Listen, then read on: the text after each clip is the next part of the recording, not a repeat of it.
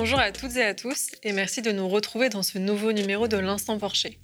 Au programme aujourd'hui, la hausse des prix de l'énergie et les pénuries mondiales, l'affaire des Pandora Papers et le rapport du gouvernement sur le pouvoir d'achat des Français. En raison de la reprise économique mondiale, les prix de l'énergie atteignent des plafonds historiques partout dans le monde. D'autres produits sont également victimes de pénuries. Alors, quel impact la hausse des prix de l'énergie va-t-elle avoir sur la facture des Français? Comment expliquer ces pénuries et quels sont les produits concernés? C'est ce qu'on va voir dans ce numéro. Les Panama Papers en 2016, les Paradise Papers en 2017 et plus récemment les Pandora Papers, vous avez tous déjà entendu parler de ces vastes affaires d'évasion fiscale. Alors, comment les paradis fiscaux sont apparus et comment peut-on lutter efficacement contre l'évasion fiscale? Thomas Porcher nous livrera son analyse.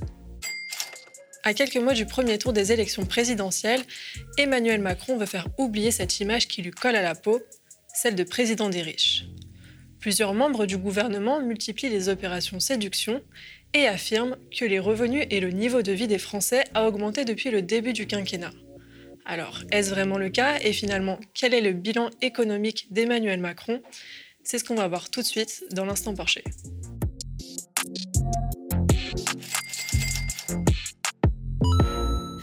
L'UFC Que Choisir explique que le prix de l'électricité devrait augmenter de 10% en janvier 2022. Selon leurs calculs, un ménage moyen aura vu passer sa facture d'électricité de 1019 euros à 1522 euros entre 2010 et 2020. Les prix du gaz ont, de leur côté, augmenté de 12,6% au 1er octobre. 5 millions de Français sont concernés par ces hausses. Jean Castex, le Premier ministre, a annoncé la mise en place d'un bouclier tarifaire. En clair, le blocage du tarif du gaz jusqu'en avril 2022. Nous allons mettre pour le gaz, pour euh, l'électricité, en place ce que euh, j'appellerais un bouclier tarifaire. C'est-à-dire, nous allons nous prémunir contre ces hausses de tarifs. Parce que malheureusement, que nous disent les experts, c'est que ça va continuer. Pour le gaz, si vous voulez bien, on commence par le gaz, parce que c'est là que la hausse est la plus sensible, puisque euh, nous sommes totalement dépendants de l'extérieur. Hein. On produit 1% du gaz en France. Tout le reste, nous l'importons, en particulier de Norvège. Et comme vous l'avez très bien dit dans votre reportage, eh bien, ces, importations, euh, les, quantités importées diminuent, donc le prix augmente. C'est le cas aussi de la Russie. Et à l'exception de la France, on a fait euh, peu de stocks de réserve.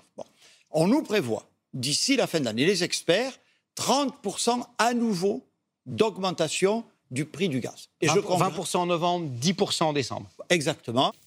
Concernant la hausse des prix de l'électricité, le Premier ministre a annoncé la limitation de la hausse du tarif à 4%.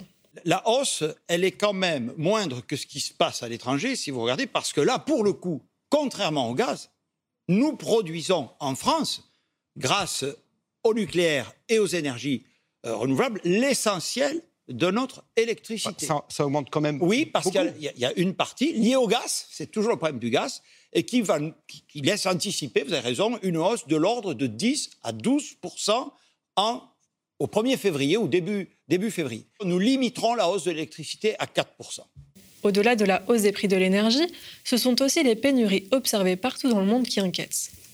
Alors bonjour Thomas. Bonjour Tania. Alors comment est-ce qu'on peut expliquer ces pénuries?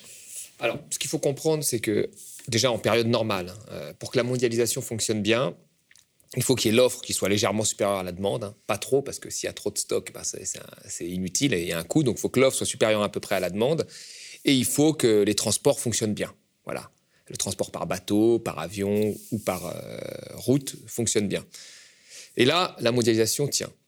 Le problème, c'est que là, on a eu avec la crise du Covid, euh, déjà pendant pratiquement un an et demi, euh, une économie qui a fonctionné euh, plus ou moins. Il y a eu des confinements, la moitié de la planète qui a été confinée, donc les usines ont été, ont été fermées. Puis il y a eu des confinements d'ici de là. Il y en a encore aujourd'hui, par exemple, en Asie, dans certaines usines, ce qui explique des pénuries. Et là, ça se remet à, à reprendre d'un coup. Et ça reprend rapidement, parce que même si on est sur un point bas et que la demande, on n'est pas revenu à des niveaux de richesse d'avant-crise. Mais la demande est très vigoureuse, d'autant plus qu'elle est soutenue dans les pays riches par des plans de relance très importants. Donc on a une forte demande, et d'un seul coup, on a une offre où on a utilisé les peu de stocks qu'il y avait euh, pendant les confinements, où on n'a pas fait d'investissement, où une partie des salariés sont partis, qui doit maintenant rattraper cette demande, et qui n'y arrive pas complètement. Si à cela vous ajoutez, euh, vous ajoutez qu'il y a des gros euh, dérèglements sur le transport euh, mondial, les conteneurs sont pas là où il faudrait, on manque de, conducteurs sur le transport routier, et eh ben vous avez tout qui est finalement euh, un peu en pagaille. Et ça explique les pénuries. Voilà. Donc on a une demande qui est supérieure à l'offre, on a des transports qui ne sont plus efficaces, qui sont complètement dispersés depuis cette crise, et donc il va y avoir une adaptation qui va prendre probablement six mois, un semestre, peut-être un an pour que l'économie mondiale euh, euh, reparte. Mais est-ce que c'est une bonne nouvelle qu'elle reparte comme avant? Ça, c'est une autre question. Mais en tous les cas, là, on est, c'est un peu en pagaille. D'accord. Et finalement, euh, quels sont les produits concernés par ces pénuries? Et, est-ce qu'il faut s'inquiéter? Est-ce qu'il faut faire des stocks? Vous avez deux, deux, deux, types de produits qui sont concernés par, par, par ces pénuries. Alors, vous avez tous les, les intrants c'est-à-dire euh, les métaux, des métaux précieux, du, bois, euh, du cuivre, euh, etc., une partie de cela. Vous avez aussi de la main-d'œuvre, des pénuries de main-d'œuvre. Ce qui fait aujourd'hui que, que, au Royaume-Uni, par exemple, il manque d'essence, c'est qu'il manque de, de, main-d'œuvre dans le transport routier. Parce qu'une grosse partie de cette main-d'œuvre était européenne, notamment d'Europe de l'Est. Aujourd'hui, on se rend compte que voilà, il y a une grosse partie de l'immigration qui est rentrée chez elle avec euh, la crise du Covid, mais aussi parce que le Brexit s'est fait euh, sur euh, un, meilleur contrôle de l'immigration. Donc, il y a des pénuries de main-d'œuvre, donc ils n'arrivent pas à avoir d'essence. donc, il y a pénurie d'intrants, pénurie de main-d'œuvre, et après, il y a un certain nombre d'usines en Asie euh, qui, ne fonctionnent pas ou très peu parce que vous avez une partie du Vietnam qui est confinée, vous avez une partie parfois de la Chine qui est confinée, vous avez parfois, euh, parce qu'il y a un ou deux, trois cas, on va fermer un port pendant trois semaines euh, en Chine. Donc tout ça crée des retards. Donc la pénurie, vraiment, elle est multidimensionnelle. Elle est sur des métaux, parce qu'on n'a pas suffisamment investi et l'offre ne rattrape pas la demande. Elle est sur de la main-d'œuvre qu'on n'arrive plus à ravoir parce qu'avec les confinements, certains n'ont plus envie de revenir, même dans des métiers parfois en France, dans la restauration. Ils n'ont plus envie de travailler, ils trouvent que les salaires ne sont pas suffisamment intéressants, donc ils ne reviennent plus travailler. Et vous avez de la, euh, de la pénurie due à des fermetures d'usines ou de grands ports à cause du Covid. Et, oui, là, comme je te l'ai demandé, est-ce qu'il il faut, faut s'inquiéter Est-ce qu'il faut, faire des, faut faire des stocks? Les stocks, c'est toujours les stocks. Le problème, c'est qu'ils accélèrent la pénurie souvent. Par exemple, ce qui se passe au Royaume-Uni, c'est que là, comme il y a de la pénurie, tout le monde se dit qu'il va aller faire son plein. Et comme tout le monde fait son plein en même temps, on accélère, on fait ce qu'on appelle la prophétie autoréalisatrice, on accélère la pénurie. Non, je pense qu'il faut, être sérieux aujourd'hui. Les stocks, on l'a vu, euh, vous vous en souvenez dans les premiers confinements, ce qu'on fait des stocks de papier toilette et tout. Je pense que voilà, il faut arrêter de vouloir tirer la couverture vers lui. Euh, ça crée de la prophétie autoréalisatrice. On n'en est pas encore là. Euh, on, va manquer de certains jouets, peut-être de certains ordinateurs. Est-ce que c'est urgent? Je, ne crois pas. Voilà, donc non, non, les, stocks, ça, ne sert à rien. Ça ne sert à rien du tout. Parce que globalement, l'économie, enfin, on n'est pas dans une économie. Là, il y a des pénuries on va dire, transitoire, mais on n'est pas dans une économie de pénurie, comme si on manquait plein de biens, comme, comme ça a été le cas dans l'URSS ou le Venezuela il y a encore il y a, il y a quelques mois. De ça, c'est pas du tout le cas là. Là, c'est une pénurie de certains objets qui freinent un peu la consommation. C'est peut-être le moment justement de se poser une question sur cette hyperconsommation mondiale et les conséquences qu'elle a euh, environnementales et même sociales. Et justement, tu le soulignes, tu le soulignes pardon. Est-ce que, euh, voilà, après le Covid, et, avec enfin, ces pénuries, est-ce que voilà, c'est un nouveau signe des défaillances de, la mondialisation finalement? C'est ça, moi, qui, m'embête, c'est que là, on est reparti euh, comme avant, voilà, en fait. Alors qu'il y avait une vraie réflexion. Alors tout le monde rigole maintenant parce qu'il y a plein de gens qui ont appelé à une, réflexion à changer la mondialisation, et puis là, finalement, cette réflexion n'a pas lieu. Donc euh, ceux qui ont pensé cette réflexion ont l'air encore un peu à côté de la plaque. Mais il faut quand même euh, jamais oublier ce qui s'est passé pendant ce qu'a révélé le Covid. Le Covid a révélé qu'un virus à Wuhan peut contaminer la Terre entière euh, en l'espace de, quelques semaines. Ça, ça c'est la première des choses. Tellement nos économies sont imbriquées, tellement il y a une mobilité euh, des êtres humains, euh, de nombre d'avions, etc. Ça peut, le ça peut contaminer la planète en quelques temps. Ça, c'est la première chose. La deuxième chose, c'est que si tout le monde a besoin des mêmes choses au même moment, il n'y en a pas pour tout le monde. On l'a vu avec les masques. Là, les masques, il n'y en avait pas du tout en Europe. Hein. On se les volait entre nous. Enfin, on était incapable de produire des masques. Euh, parce qu'on avait délocalisé toute notre production euh, textile depuis des années. Ça a été pareil pour les médicaments. Les médicaments manqué d'anesthésiants. Les, les, anesthésiants sont fabriqués majoritairement en Inde, qui les gardaient pour eux parce qu'ils subissaient le Covid de plein fouet. Donc on a demandé aux vétérinaires de nous filer des... Enfin, ça a été très compliqué. Donc on a délocalisé une partie de notre, notre industrie de médicaments. Ça aussi, il faut y repenser. Vous voyez? Donc il y a plein de choses comme ça euh, que le Covid nous a montré. nous a montré finalement la faiblesse de nos économies face à un virus important, mais qui aurait pu être pire. Si ça avait été pire, moi, je n'imagine pas où est-ce qu'on en serait. Vous voyez?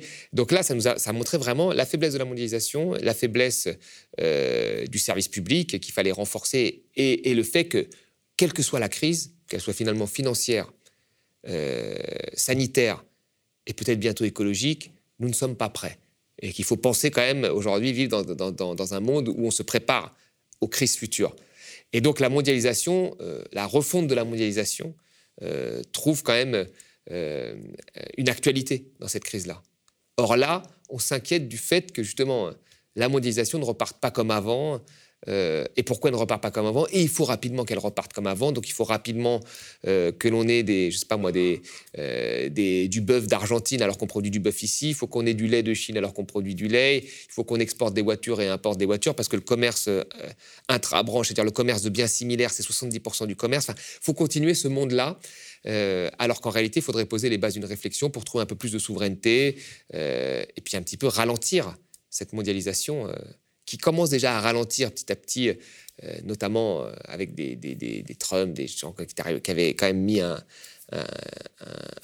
une fermeté euh, sur le fait voilà, qu'il fallait produire un petit peu chez soi. Donc ça avait ralenti les élans de mondialisation.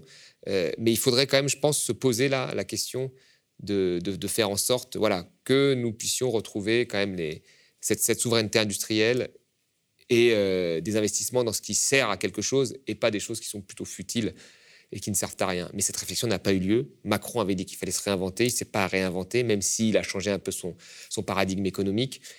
Et un certain nombre de personnes ne parlent plus du tout de ça aujourd'hui dans la campagne, alors que c'est ça qu'il faudrait parler euh, dans la campagne électorale présidentielle. Et très peu, peut-être Montebourg, Mélenchon, un petit peu, euh, parlent de la démondialisation.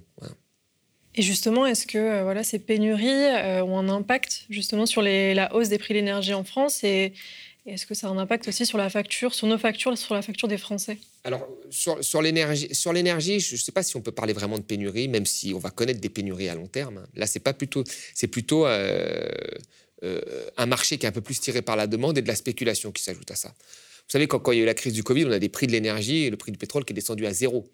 Euh, alors il est descendu à zéro aussi à cause de la spéculation, parce que là l'économie est arrêtée, les gens ont spéculé à la baisse.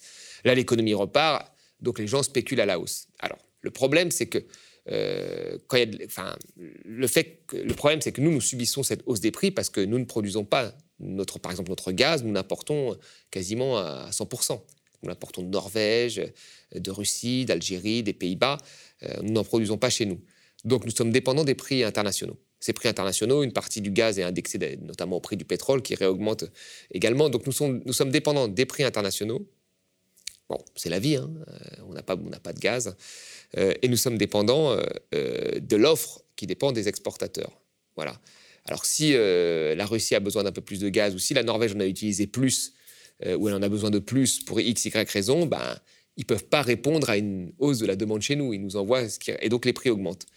Et effectivement, ça a un impact à la fin sur les prix de l'électricité, alors sur, les prix du gaz pour ceux qui se chauffent au gaz, mais même sur les prix de l'électricité, parce que les tarifs de l'électricité, il y a un ordre du mérite ça, ça, ça, va du moins cher au plus cher hein, dans, la tarification. Ça commence par l'hydraulique, les barrages, ensuite le nucléaire, et à la fin, vous avez les centrales euh, à gaz et à charbon. Et donc, quand le prix du gaz augmente, vous avez les prix de l'électricité qui augmentent un petit peu. Après, voilà, il faut que l'État, euh, par des blocages qui sont permis par le Code du commerce, par des jeux de fiscalité, puisse lisser ces hausses. C'est à peu près ce qu'il fait, mais, mais ça ne résout pas le problème de long terme, parce qu'à terme, euh, les prix de l'énergie sont tous orientés à la hausse que ce soit euh, du nucléaire, même si on fait du nucléaire chez nous, parce qu'il va falloir euh, intégrer le coût complet du stockage des déchets, euh, le PR, il y a des surcoûts, le grand carénage, le fait d'augmenter la durée de vie de nos réacteurs de 10 ans, ça coûte 50 milliards, donc tout ça, ça va être payé par le consommateur à la fin. Donc le prix du nucléaire va augmenter et les prix du gaz et du pétrole sont amenés à augmenter parce qu'ils ont un coût aujourd'hui en termes environnementaux. Et puis que surtout, si toute la planète se met à vivre comme, comme nous, il n'y en aura pas pour en aura pas pour tout le monde. Donc là, il y a une vraie réflexion, pareil, de long terme. Les, fins de mois, c'est très important et il faut les traiter. Mais après, les politiques doivent avoir aussi une vision de long terme pour casser nos dépendances à ces variations des prix. Et ça va vers un peu moins de consommation. Et le moins de consommation, c'est pas que la décroissance, c'est aussi la rénovation des bâtiments, c'est aussi l'arrêt de, la consommation futile et ainsi de suite, pour avoir un mode de consommation plus sobre euh, et, qui soit réservé aux choses les principales, les plus utiles. Voilà qu'un certain nombre de Français n'arrivent pas à satisfaire, encore une fois, et que d'autres euh, sont dans, dans, dans, des excès de consommation complètement futiles et inutiles. Les Pandora Papers, ce sont des chiffres qui donnent le tournis. Une fuite de près de 12 millions de documents pas moins de 29 000 sociétés écrans et surtout des milliers de milliards de dollars détournés dans des paradis fiscaux entre 1996 et 2020. L'affaire, révélée par le Consortium international des journalistes d'investigation, épingle pas moins de 35 chefs d'État actuels ou passés, des responsables politiques ou encore une centaine de milliardaires. Ils sont, entre autres, accusés d'avoir détourné de l'argent dans des paradis fiscaux à travers des sociétés écrans et des montages financiers. Alors Thomas, euh, peux-tu nous expliquer le, terme d'évasion fiscale? Alors le terme d'évasion fiscale, il veut tout et rien dire parce que en fait vous avez dans l'évasion fiscale l'optimisation fiscale, c'est-à-dire le fait de pratiquer des prix de transfert qui visent finalement à appauvrir des filiales là où il y a de la fiscalité et à enrichir des filiales là où il n'y a pas de fiscalité. Donc vous faites finalement tous vos bénéfices là où il n'y a pas d'impôt à payer.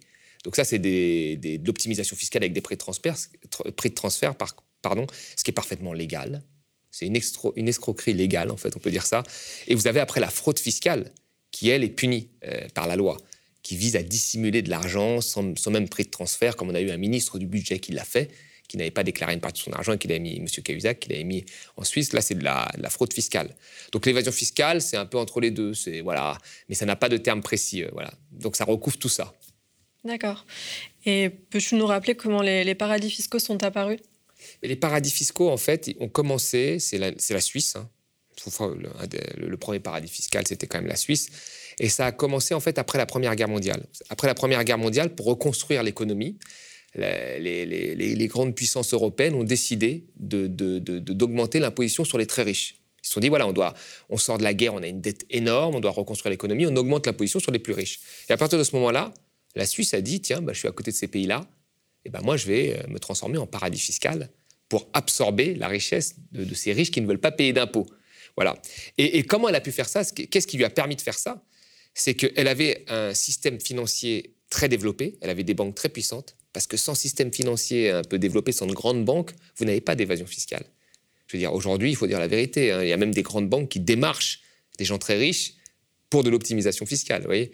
Donc elle avait ça, et elle avait, euh, il y avait aussi un changement dans, la structure du patrimoine des très riches, c'est que pendant très longtemps, les très riches, ils avaient des châteaux, ils avaient des biens mobiliers qui ne pouvaient pas bouger. Et à cette époque, ils avaient déjà des biens immobiliers, c'est-à-dire des titres financiers, de l'argent en banque, des titres, des actions. Et quand vous avez une grosse partie de vos fortunes, c'est le cas aujourd'hui, hein, plus vous êtes très riche en milliards, plus l'immobilier est une part faible en fait. Quand vous êtes très riche comme ça, et eh ben votre, votre capital, il est mobile, il peut bouger d'un pays à l'autre très facilement. Alors en plus, quand on met des lois pour faciliter la mobilité des capitaux, comme c'est le cas en Europe, là, c'est royal au bar. Et justement, euh, voilà, quels sont les facteurs qui ont encouragé et qui encouragent toujours euh, l'évasion fiscale? Bah, C'est ça, c'est les, deux choses. C'est pour qu'il y ait de l'évasion fiscale, il faut qu'il y ait un système financier. Donc c'est eux, de ce côté-là, qu'il faut regarder aussi. Parce que vous savez, on a renfloué les banques massivement euh, en 2008. C'est très bien, on a eu raison de le faire, parce que s'il n'y a pas de banque, tout s'écroule. En même temps, qu'on les a tellement renfloués qu'on aurait peut-être pu un petit peu y jeter un œil. S'il n'y a pas de système financier, il n'y a pas d'évasion fiscale. Un système financier, il n'y a pas d'évasion fiscale. Donc ça, c'est la première des choses. La deuxième des choses, c'est ce système financier va avec le fait aujourd'hui que les, grands, les grandes fortunes, si vous avez 30 millions d'euros de, fortune, 80%, c'est des placements financiers. Donc c'est mobile. Et si vous avez un milliard, c'est 90%. Voyez? Donc le fait que maintenant la, la, fortune s'exprime en titres financiers ou de manière financière, donc mobile, favorise les mouvements de capitaux. Et la dernière chose, c'est la mondialisation internationale qui a brouillé toutes les pistes. Euh, c'est-à-dire que, voilà, aujourd'hui, quand vous, prenez l'Europe, le marché unique, c'est mobilité des hommes et des capitaux. Donc là, ça bouge dans tous les sens. Voilà, c'est et à partir du moment où ça bouge dans tous les sens, que vous avez des places financières partout, bon, bah, ça brouille les pistes et vous pouvez monter des, des, montages euh, de comptabilité très complexes qui vous permettent d'échapper à l'impôt là où il y a de l'impôt et d'en payer euh, là où il n'y en a pas. Donc, c'est ces trois éléments. Euh, voilà. Marché financier, fortune, grande fortune qui est aujourd'hui plus, plus, financière que mobilière. On a moins d'immobilier, plus de. et mondialisation. Et finalement, comment peut-on lutter efficacement contre l'évasion fiscale? Mais la première chose, moi, je pense, c'est de, de ne pas faire comme si on ne la voyait pas. Et là, nos dirigeants font comme si ils ne la voyaient pas. Déjà, en Europe, enfin, il y a des paradis fiscaux en Europe. On ne veut pas les reconnaître, mais il y a des paradis fiscaux. L'Irlande, c'est un paradis fiscal. Quand Apple vient en Europe et qu'il met son siège social en Irlande et qu'il paye 0,005% d'impôts, c'est un paradis fiscal. Je veux dire, même une boulangerie euh, euh, en Irlande paye 12% d'impôts. voyez, donc c'est un paradis fiscal. Euh, le Luxembourg, c'est pareil. Puis il y a aussi Malte, puis il y en a d'autres, et ainsi de suite. Et donc là, on fait comme si on ne voyait pas. On ne voit pas alors que tous les chiffres sont, déstructurés, les chiffres officiels. Par exemple, si on regarde les chiffres d'Eurostat, le pays le plus industrialisé d'Europe, c'est l'Irlande. Alors que l'Irlande n'a pas une grande industrie, n'a pas un grand port industriel, et pourtant il, exporte euh, quatre fois plus de biens industriels par actif que l'Allemagne. Il y a un problème, on le sait tous. Il y a une différence entre l'économie réelle et l'économie comptable, qui est une économie qui ne veut rien. Quand vous avez Jersey, une petite île à côté de Saint-Malo, anglo-normande, où il pleut tout le temps, et que c'est le premier exportateur, un des premiers exportateurs de bananes au monde, il y a un problème. Bah, c'est en fait tout ça, c'est factice. C'est sur le papier, c'est sur la comptabilité, mais à Jersey, il n'y a pas une seule banane qui pousse. voyez? Euh, En Irlande, euh, il n'y a pas d'industrie. C'est juste des jeux d'écriture comptables qui permettent de, placer de l'argent là où il y a. Et là, on fait comme si on ne voyait pas tout ça. Ça, c'est pas un problème. On ne le voit pas. Ah bon, ah bon, on le découvre. Non, il y a des dirigeants qui font comme si ah non, il n'y a pas de paradis fiscaux en Europe. Pour faire comme si on ne voyait pas. Donc ça, c'est très très grave. Le déni. La première chose, c'est dénoncer. quand vous dénoncez, il y a ce qu'on appelle le name and shame game. Hein. Vous, vous dites les choses telles qu'elles sont. Vous savez, le 440 a 36 filiales. Chaque entreprise du 440, nos plus grandes entreprises françaises, qui ont été avantagées par le CICE, qui ont été renflouées pendant la crise, elles ont en moyenne 36 filiales dans des paradis fiscaux, chacune. C'est dans la presse, hein. ça tout le monde le sait. Que, fait nos, gouvernants? Que font nos gouvernants? 36 filiales, qu'est-ce qu'ils foutent là-bas? Enfin, Si Total a une filiale dans un paradis fiscal, est-ce qu'il y a du pétrole ou pas? Enfin, C'est très simple. Hein. Euh, faut enquêter. C'est bizarre que ce soit que des journalistes qui trouvent ça. Les, Panama Papers, les Pandora, c'est que des journalistes. Enfin, c'est pas des mecs de Bercy. Enfin, c'est bizarre. Enfin, là, il faut, faut, arrêter le déni. Donc ça, c'est la première des choses. On pointe du doigt, et une fois qu'on pointe du doigt, on trouve des sanctions, des sanctions pénales fortes. Bah, il faut, hein. l'évasion fiscale, c'est quand même très grave. Et puis après, euh, même j'irais pour certains pays euh, jusqu'à pratiquer des sanctions sévères la Suisse, vous lui faites un embargo, vous lui faites un embargo, même au Luxembourg, hein, en Irlande, vous faites un embargo économique comme on, adore faire à des pays pauvres, parce que le Vietnam, il a vécu euh, jusqu'en 93, 75 à 93 sous embargo économique américain. Cuba l'est toujours, euh, Venezuela l'est là. Alors là, on y va à fond. Mais quand il s'agit de le faire pour le Luxembourg, il n'y a plus personne. Bah, il faut le faire, hein, c'est un pays européen et c'est un paradis fiscal. Moi, je te fais un embargo, en six mois, vous allez voir qu'ils vont très vite euh, augmenter leur fiscalité. Donc, dénonciation, ce qui n'est pas fait par nos dirigeants politiques. Euh, prison, pour ceux qui sont euh, dans les Pandora Papers, jugement et prison ferme. On est un des pays, je crois, qui punissent le moins l'évasion fiscale. Et la, dernière des choses, c'est euh, blocus économique, embargo, sanctions internationales. Et là, je vous promets que très rapidement, que va faire le Luxembourg face à l'Europe? Rien. Que va faire la Suisse face à l'Europe? Rien. Que va faire Jersey face à l'Europe? Rien. Que vont faire les îles Caïmans? Rien. Et ainsi de suite. Voilà. Mais après, il faut la volonté politique. Mais c'est plus simple de taper sur les chômeurs, euh, de, voir si les pauvres tapent des, écrans plats, de dire qu'on a volé 100 euros en plus par mois euh, sur une allocation chômage que d'aller taper là-dessus. Alors que là, nous avons des milliards, des milliards, des milliards, des milliards qui partent. L'évasion fiscale euh, tue parce que c'est des financements moins pour l'hôpital, c'est des financements moins pour l'éducation, c'est des financements moins pour les services publics. Donc il y avait un spot extrêmement euh, puissant là-dessus, où on voyait justement les effets concrets de euh, l'évasion fiscale sur l'hôpital. On voyait des gens qui arrachaient toutes les, choses, etc. de l'hôpital. Ben, c'est exactement ce qui se passe. Nos hôpitaux sont pauvres parce qu'il y a de l'évasion fiscale. L'éducation n'a pas de moyens parce qu'il y a de l'évasion fiscale. Il n'y a pas suffisamment de personnes en crèche parce qu'il y a de l'évasion fiscale. Et ainsi de suite. Et euh, la fiscalité augmente sur les PME et sur les petites gens parce qu'il y a de l'évasion fiscale. Et aujourd'hui, la pression fiscale, elle est plus forte sur une PME que sur une grande entreprise. Et un café du coin va avoir une pression fiscale plus forte, alors qu'en face de lui, il y a Starbucks qui a une pression fiscale extrêmement faible parce qu'il peut faire de l'optimisation fiscale. C'est dramatique, économiquement et socialement. Selon le rapport économique, social et financier publié par la Direction générale du Trésor, le pouvoir d'achat des Français, après prise en compte de l'inflation, aurait progressé de 8% entre 2017 et 2022 soit deux fois plus vite qu'au cours des deux quinquennats précédents. Gabriel Attal, le porte-parole du gouvernement, affirme qu'un salarié au bénéficie désormais d'un 13e mois et de la moitié d'un 14e mois. On a pris des mesures, notamment pour les Français qui travaillent et qui ont du mal à boucler leur fin de mois, des mesures très fortes, avec la hausse de la prime d'activité, avec la défiscalisation des heures supplémentaires, avec des exonérations euh, de charges, qui conduisent à ce qu'un salarié au SMIC aujourd'hui bénéficie de l'équivalent d'un 13e mois et de la moitié d'un 14e mois, grâce aux mesures qui ont été prises depuis 2017. Toujours selon ce même rapport, la hausse la plus forte concernerait les 10% de Français les moins riches, avec une augmentation de près de 4% de leur niveau de vie. Alors Thomas, euh, voilà, est-ce que c'est -ce vraiment le cas? Alors déjà, euh, dans, l'étude qui a été faite, oui, ça peut être le cas, mais il faut vraiment regarder tout. Il faut regarder tout. La première des choses, c'est comment se sont fait ces hausses de pouvoir d'achat. Elles se sont faites en baissant de la fiscalité. D'accord? Donc ce qui a été gagné probablement en, espèces sonnantes et trébuchantes rapidement va être retiré ailleurs.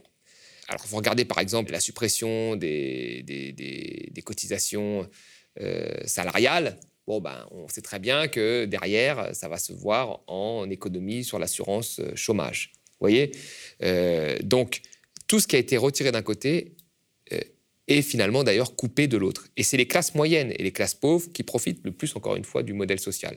Donc il faut faire attention. Là, on regarde que les revenus, les revenus, certes, parce que vous enlevez la taxe d'habitation. Alors, il y avait une partie déjà qui ne la payait pas, il faut le dire, mais vous enlevez, la taxe d'habitation, vous réduisez une partie euh, des cotisations salariales, vous avez l'impression que le, pouvoir d'achat a augmenté. D'accord, mais après, euh, vous aurez moins de, pensions euh, chômage, vous aurez des, des, chiffres de la sécurité sociale qui vont être affaiblis, et donc il y aura des coupes derrière, et ça vous profitera moins. Donc, il faut regarder ça. Il y a le gain rapide, et puis il y a ce qu'on affaiblit derrière. Et quand on baisse les taxes, qu'on vous donne d'un côté, on le reprend de l'autre. D'accord? Il faut faire attention à ça. Et puis après, quand on regarde ça, on essaie de nous faire croire que c'est les 10% les plus pauvres qui ont bénéficié de, plus des réformes d'Emmanuel Macron. Mais c'est pas si simple. Parce qu'en en fait, si vous regardez les 1%, si vous commencez à affiner, en réalité, ceux qui ont le plus gagné, c'est les 1% les plus riches qui ont eu des baisses d'impôts énormes, 4 milliards sur l'ISF. Et si on commence à regarder les 0,1 et les 0,001, euh, ça a été énorme. Voyez? Donc en réalité, quand on dit que Macron, c'est toujours le candidat des riches, oui, c'est le candidat des très riches c'est le candidat des très riches. Mais comme là, ils ont fait le découpage par 10%, 10%, 10%, on a l'impression que les 10% les, plus pauvres ont le plus gagné, mais ils ont beaucoup moins gagné que les 1% et les 0,01%. Donc euh, voilà, moi, je reste là-dessus sur le fait que là, c'est du bidouillage de fiscalité, c'est pas de l'augmentation de salaire. Alors certes, vous avez l'impression que tout, vous respirez, mais après, vous aurez une offre de service public ou des, des, euh, des prestations chômage, si vous êtes au chômage un jour, qui seront beaucoup plus faibles. Donc euh, méfiez-vous, ce qu'on vous, a donné d'une main, on va vous le reprendre euh, d'une autre main. Ce qui n'est pas le cas pour les plus riches, eux, parce que les plus riches, en termes de volume, ont touché beaucoup plus d'argent, ça c'est sûr. Et eux, ils ont moins besoin du modèle social euh, que les plus pauvres.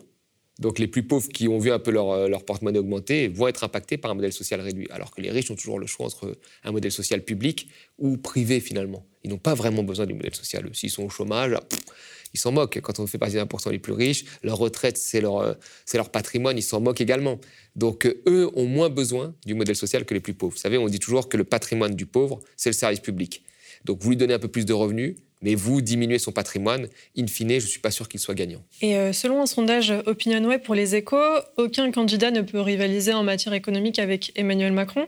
par exemple, voilà, 19% des Français interrogés estiment que Marine Le Pen ferait mieux mais 47% estiment qu'elle ferait moins bien.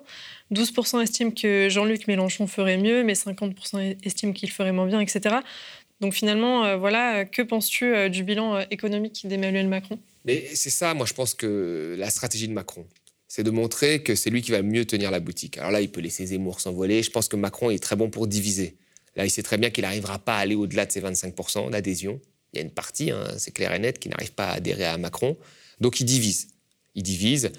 Là, il est très content qu'il y ait Zemmour. Ça l'arrange, ça divise euh, à droite. Ça divise vraiment parce que ça divise pas que Marine Le Pen, ça divise aussi à droite, le courant de droite. Donc il est très content. C'est pour ça que quand ils ont fait leur, grand, leur grande réunion en marche la, semaine dernière, ils n'ont parlé que de Zemmour. Véran a parlé de Zemmour, euh, Berger a parlé. Ils ont tous parlé de Zemmour. C'est très bien, ça les arrange.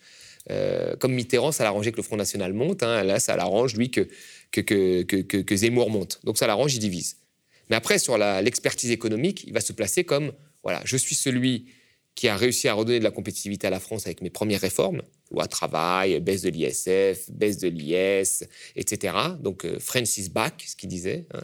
Il va dire aussi en même temps, je suis un pragmatique parce que pendant la crise, euh, j'ai été là, l'État était présent, le quoi qu'il en coûte.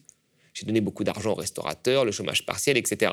Donc je suis Maintenant, c'est plus l'économiste de droite, en fait, euh, qui nous a vendu, c'est plus le Startup Nation. C'est le pragmatique économique. Quand il y a une crise, on est là. Et puis, on est aussi là pour réformer, pour que l'investissement. Et donc, il est assez central là-dessus. Et je pense que beaucoup de gens, euh, avec cette crise, hein, ou grâce à cette crise pour lui plutôt, euh, ont un esprit brouillé sur la, politique économique de Macron. Macron, au départ, c'était un libéral avec une politique très dure, des économies partout, 120 000 postes de fonctionnaires en moins, 15 milliards sur l'assurance euh, maladie, 10 milliards sur l'assurance chômage. Le mec, il coupait à tout va, moins d'argent pour les collectivités locales, il coupait à tout va. Mais la crise, comme il a dû renflouer, lui a donné finalement une autre dimension. Et je pense qu'une partie des gens de gauche, je dis pas la gauche plutôt de, Mélenchon, mais entre les deux, ont trouvé là, trouve beaucoup de qualités euh, suite à cette crise à Emmanuel Macron euh, dans sa gestion euh, économique de la crise. Donc moi, je pense que c'est ce qui va jouer. Et c'est pour ça qu'il faut que la gauche, quelle qu'elle soit, Mélenchon, Jadot ou d'autres, aille le chercher sur l'économie. Parce que c'est là-dessus qu'il va mettre en avant son bilan. Mais pour l'instant, on n'est pas dans ces débats-là. On parle de tout sauf de l'économie. On parle des sujets d'immigration, de sécurité, etc. Mais on ne parle pas d'économie. Mais je pense que lui, Macron, à la fin, va ressortir là-dessus en disant voilà, moi, je suis un peu ferme à droite et à gauche sur la sécurité, etc. Mais ce que je vous présente comme bilan, c'est j'ai été là quand vous aviez besoin de moi. Et en même temps, aux entrepreneurs, je vous ai fait plein de cadeaux au début. Je vais faire un peu la, réforme de l'assurance chômage avant la fin du quinquennat et la, réforme des retraites, on la verra au prochain quinquennat.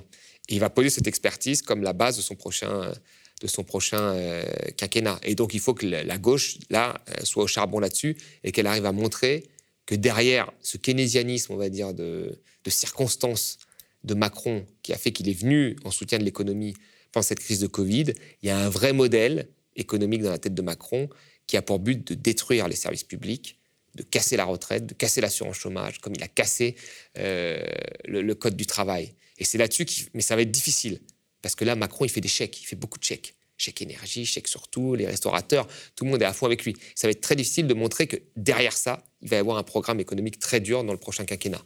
Et je pense que tout le débat devrait porter là-dessus. Parce qu'à partir de 2022, si on coupe dans la dépense publique, ça va être très violent pour les, les 50% des Français les plus pauvres. Très, très violent. Et c'est ça qui est au programme. Voilà. Sauf que là, personne n'en parle. L'instant Porcher, c'est fini pour aujourd'hui. Merci à toutes et à tous de nous avoir suivis. Et n'oubliez pas, le média est indépendant et n'existe que grâce à vous. Alors n'hésitez pas à devenir sociaux ou à faire un don. Et nous, on se dit à la semaine prochaine. Le média devient une coopérative. Alors pour garantir son indépendance, n'hésitez pas à devenir sociaux et à nous soutenir sur le mediatv.fr. Et pour ne rien rater de nos contenus, abonnez-vous au podcast.